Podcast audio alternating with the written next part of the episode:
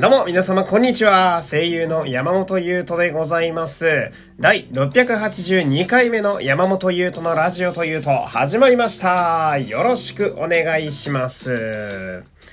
まあね、これ連日、この家を掃除しているっていう話題ばかりでね、えー申し訳ないんだけれども、えーこの断捨離に関する話でですね、ちょっともう一個だけ喋りたいことがありまして、うん。で、これがね、その、やっぱ掃除してるとさ、まあこれもベタな話だけど、昔の、例えば、私なんかは手帳をね、毎年買ってるんで、昔の手帳が出てきたりだとか、うん、なんかこう、あれこんな服あったっけなとかさ、なんか、なんとなく手が止まって、あー、懐かしいってなる、あれあるじゃないですか。えー、で、その、まあ、掃除してって、なんか、三井住友 UFJ 銀行だったかな、うん、あの赤い銀行あるじゃないですか。えーあそこの通帳がポロッと出てきて、出てきたことがあって。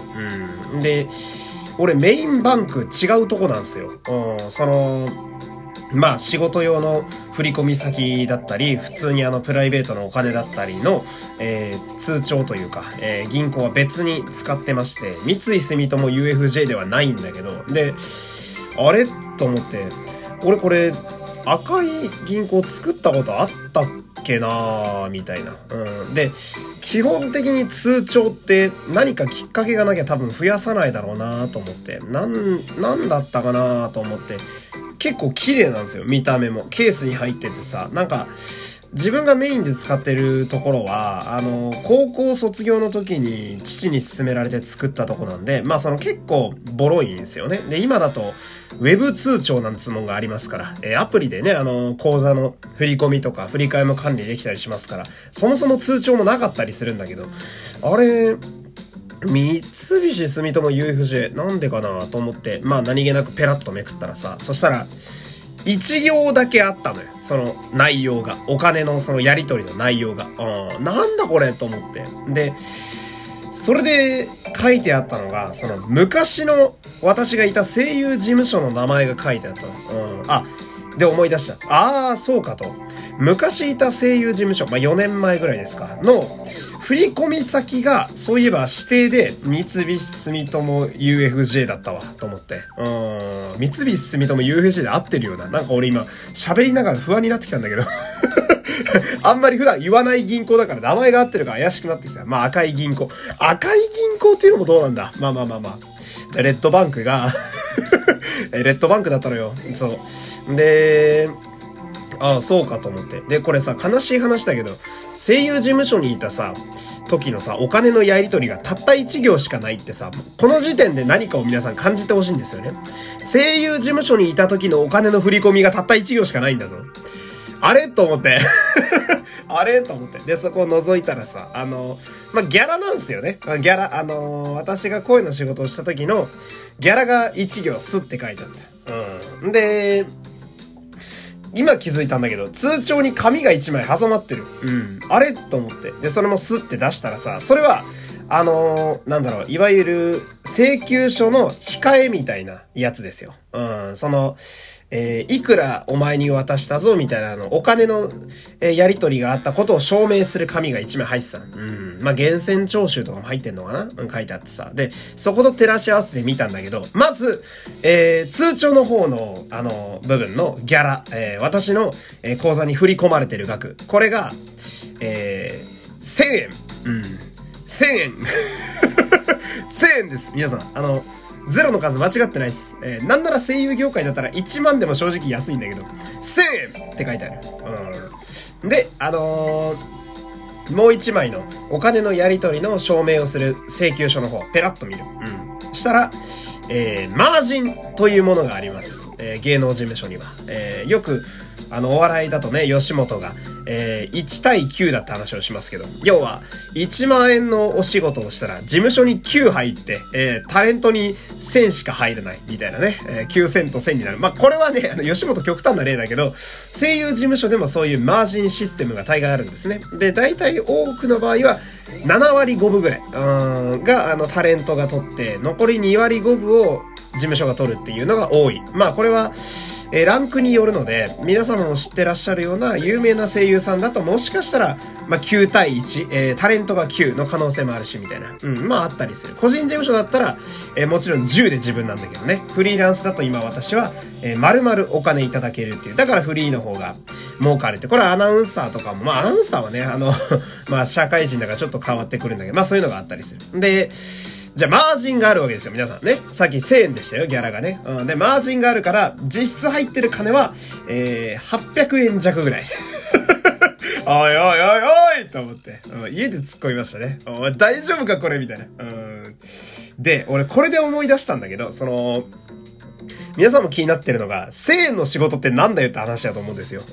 うん。でさ、これ先に言ってしまうとゲームの声の仕事なんですよね。うん。で、俺はさ、この声優という世界に来たのが、もちろんラジオをやるのが一番の目的なんだけど、もう一個大きい目的として、ゲームに出たいというのがすごいあるわけですよ。まあ、ゲームが私大好きなんで、ゲームに出演できたら幸せだなと思って生きてるわけ。で、その、まあその前の声優事務所にいた時にですね、えー、このゲームの仕事もオーディションだったんですよ、最初。で、まあ私に一応声がかかって、その難しいのがまず、えー、オーディションの候補としてまず選ばれなきゃいけない。だから、オーディションをやるためのオーディションがすでに始まったりするんだけど、まあ候補にまず選ばれて、んで、えー、キャラデザ渡されて、なんか盗賊団みたいなキャラだったわけよ。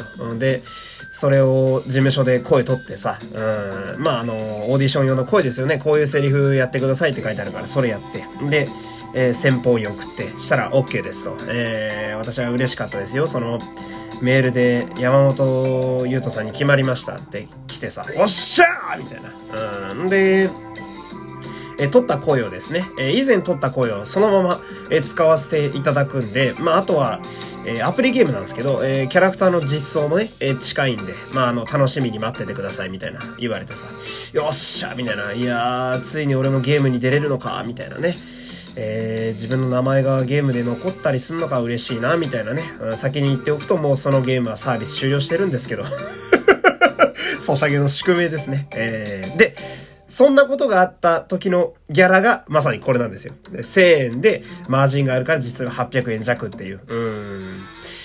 で、俺この時に決めたんだよね。思い出したのよ。うん。これでこの事務所抜けた方がいいなっていう考えになったんだわ。うん、その、なんていうの？自分の夢を叶えて、よっしゃ、ほら来たぜ、ゲームのキャラやれんだぞ、俺はってなった上でもらえるギャラが800円ってお前、声優は安いって聞いてたけど、そんなバカなと思ってやめましたね。うん。まあ、他にも、まあ、いろいろやめた理由はあるんですけれども、それをちょっと思い出してさ。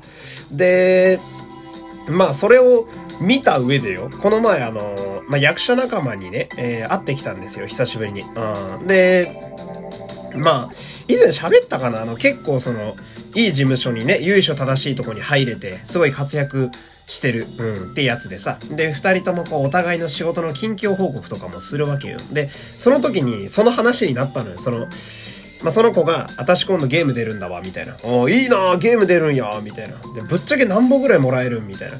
で、ゲームは大概、あのーワード数っていう文字数で決まることが割と多いんですよ。それでも最低価格は大体担保されてて、まあ、うーん、ものにもよるけど、3000から5000ぐらいは、本当に一番少なくても、まあ、もらえるかなぐらいですね。うん、で、その中で、まあ、例えば一文字20円、一文字10円とかで、まあ、加算されていくみたいな感じ。だ主人公とかメインキャラやる人は、まあ、必然的にいっぱいもらえたりするんだけど。で、まあその話をその子から聞いてさ、うん、え？っつって、俺昔声優事務所に行った時にアプリゲーム出たけど、あのギャラ1000円だったぞみたいな。で、なんならマージンで800円ぐらいになってたけどな、みたいな。したら、嘘でしょ？って言われて。